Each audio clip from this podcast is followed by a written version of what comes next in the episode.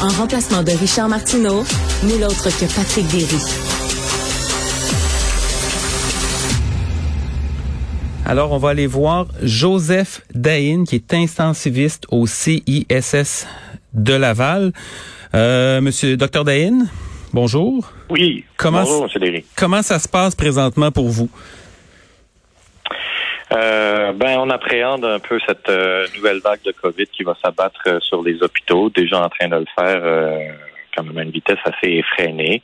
il y a beaucoup de résignation, par contre, une attitude un petit peu différente, là, celle qui remplace un peu la, la peur qu'on avait à la première vague, la peur d'une nouvelle maladie, la peur de tomber malade et de mourir. Cette fois-ci, les soignants ben, sont épuisés, essoufflés, donc c'est un peu euh, la crainte euh, d'avoir à nouveau à, faire plus avec moins et euh, compromettre la qualité des soins, voire des soins à certaines clientèles. Est-ce que je serais curieux de savoir les allègements de de mi-novembre. Comment ça avait été perçu? Parce qu'on sait qu'à l'époque, on avait euh, augmenté la capacité. En fait, on avait enlevé la limite sur les bars et sur les restaurants. On avait cessé la recommandation euh, quant au euh, télétravail. On avait retiré l'obligation du masque au secondaire. comment ça avait été, évidemment, on fait demi-tour aujourd'hui, comment ça avait été perçu sur le plancher? Ben, pense qu'à l'époque, il y avait aussi une autre grosse nouvelle. C'était euh, euh, le gouvernement qui revenait sur sa décision pour euh, la, ce en est de la vaccination obligatoire pour les travailleurs de la santé. Donc, il y avait déjà un climat de frustration par rapport à pas prendre toutes les mesures possibles pour freiner la propagation du virus. mais ça ferait mentir que de vous dire qu'on était au courant à 100% de ce qui se passait en Europe. On, on, le regardait un petit peu, mais, mais au moment où ça a été annoncé, euh, je pense pas nécessairement que c'était le sujet de conversation là dans nos hôpitaux. On était tellement aux prises avec les les autres euh, les autres maladies. Puis ben, maintenant, c'est sûr euh, que on analyse ça puis on dit ben la nature humaine, euh, c'est une nature optimiste, une, nature euh, parfois qui a tendance à, à jouer à l'autruche, à faire de la pensée magique, puis on se dit rapidement, on aurait dû commencer à parler de l'augmentation des cas et des hospitalisations en Europe, en Allemagne, au Royaume-Uni, aux Pays-Bas, parce qu'on le sait, on n'a pas pris nos erreurs, mais on le sait qu'il y a toujours un délai avec ce qui va se passer ensuite au Québec de deux à quatre semaines, et je pense que ces conversations-là auraient dû avoir lieu.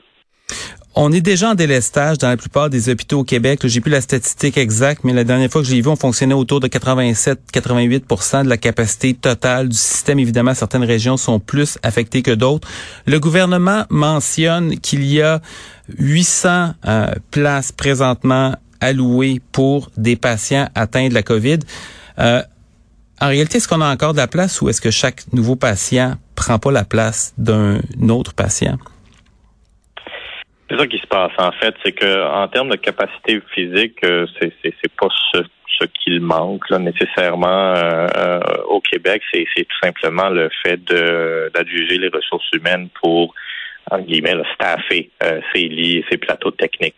Donc le délestage vient répondre à cette problématique-là. Donc du délestage, c'est de prendre des des travailleurs de la santé dans un secteur et de les amener dans un autre secteur plus critique où on sait qu'il va y avoir de la demande euh, en, lien avec la COVID, donc les urgences, euh, les, zones rouges et les soins intensifs. Mais la conséquence, c'est que c'est, les secteurs d'origine ben, sont, sont, sont, mis sur pause, sont complètement ralentis. Donc, c'est au prix de, de, d'autres clientèles euh, qui étaient en train de se faire opérer au bloc opératoire, d'avoir leur coloscopie euh, de dépistage pour des cancers ou d'autres euh, examens d'imagerie euh, pour, pour d'autres cancers. Donc, donc ces maladies-là n'ont pas de prix de pause et là, ben, on va encore les mettre sur la glace parce qu'on n'a pas le choix. le patient qui se présente avec la COVID à l'hôpital est en insuffisance respiratoire. Sa vie est imminemment menacée. Il a besoin d'oxygène, il a besoin de ventilation non invasive, parfois il a besoin d'être intubé. Donc, on, on, ne peut pas le mettre sur la glace, lui, parce qu'il va mourir. Donc, c'est un peu les choix déchirants qu'on qu'on se prépare à faire en faisant du délaissage. Puis, ce sont c'est une impression de déjà vu parce que c'est les mêmes conversations qu'on avait lors des vagues précédentes, surtout la première et la deuxième. À propos du port du masque N95, on sent que c'est pas toujours réglé dans le milieu de la santé. Euh, où c'en est présentement? Parce que je, pense que vous êtes parmi ceux qui, qui, qui le réclament de façon plus large. Vous me corrigerez? Euh, ben en fait c'est c'est c'est surtout, surtout ben on le mettait euh, quand on était dans les zones Covid euh, toute la journée. C'est pas un masque qui est facile à porter on va pas se le cacher c'est pas facile à porter toute la journée. Une fois qu'on l'enlève pour, pour, prendre une gorgée d'eau ou quoi que ce soit on, on, peut pas le remettre sans avoir pris les précautions le mettre dans un bol etc c'est ce genre de trucs là ou complètement le jeter. Maintenant il y en a plus qu'on les jette et on en prend d'autres là. Mais le point est que euh, je, je, je pense qu'avec la transmission de ce de ce de ce variant-là, euh, ben, qui est hautement contagieux, euh, on va probablement voir un retour des, des N95 dans une utilisation beaucoup plus large dans les, milieux de soins. Probablement aussi qu'il va y avoir des conversations à avoir euh, dans, dans, dans la population également, parce que c'est extrêmement efficace pour comme barrière physique pour, pour prévenir la transmission si vous l'avez à d'autres et si vous l'avez pas, de pas le recevoir parce qu'il file 95% des particules. de ce masque-là, beaucoup plus efficace que n'importe quel autre masque. Donc, donc, donc, notre rôle, je pense, comme, comme société, ben, comme décideur, leur rôle, ça va être de s'assurer qu'il en manque pas. Parce qu'on en a manqué durant la première vague. Il n'y en avait pas dans les CHSLD. Le nôtre, on réutilisait pendant plusieurs jours lorsqu'on était en zone COVID.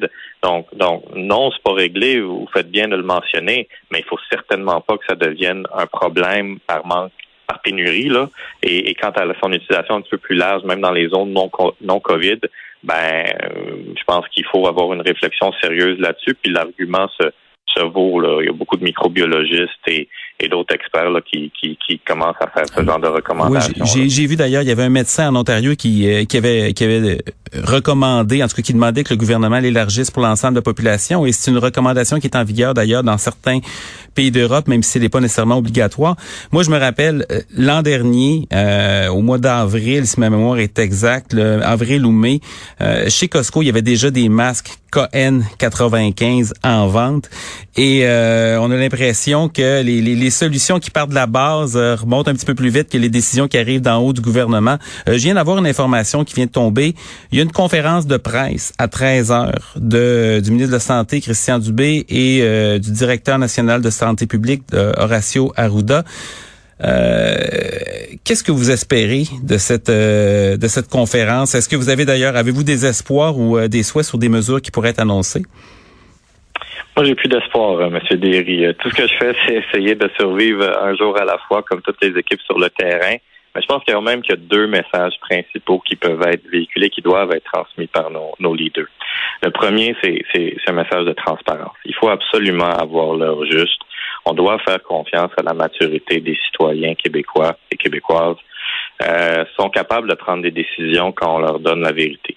La pire chose qu'on peut faire, c'est essayer, entre guillemets, de les protéger euh, pire de les infantiliser en, ne leur donnant pas leur grave telle qu'elle est.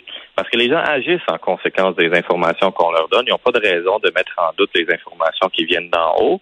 Et quand on fait 180 degrés, ben c'est les espoirs de tout le monde qui sont qui sont déçus. Donc le premier message, je pense, ça, ça doit être un message d'honnêteté, de transparence. Le deuxième, écoutez, les gens sur le terrain sont, sont épuisés, ils sont pas là pour l'argent sont pas là pour la gloire. Ils sont pas là parce qu'un jour on veut que leurs photos soient affichées dans l'entrée de l'hôpital.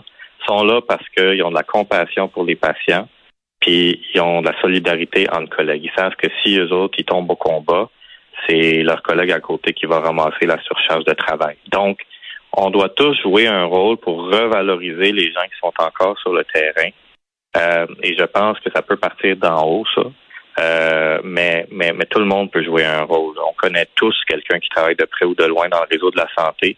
Donc, de les aider, de leur dire merci, de, de, de, leur dire que leur travail compte, euh, c'est quelque chose qui va beaucoup plus loin qu'un, chèque de paye en extra. Il n'y a pas assez de, de tape dans le dos dans le réseau de la santé. Puis parfois, on a l'impression que notre travail il sert à rien parce que euh, on va juste subir la fatalité de, de la pandémie, mais c'est pas vrai. Si le réseau tient encore, c'est parce que les gens se présentent au travail, puis chacun et chacune d'entre nous est importante.